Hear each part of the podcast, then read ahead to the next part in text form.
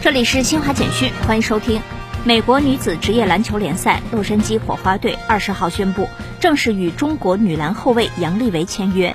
继十八号韩旭与纽约自由人队续约之后，杨丽维成为第二个即将在新赛季加盟 WNBA 球队的中国女篮球员。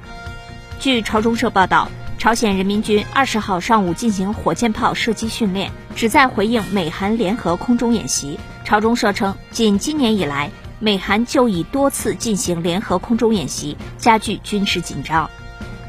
美国田纳西州孟菲斯市一处夜店及其附近区域，十九号凌晨发生两起枪击事件，共造成一人死亡、十人受伤。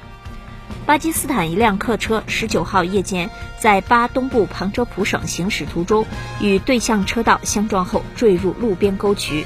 造成至少十二人死亡，五十四人受伤。以上，新华社记者。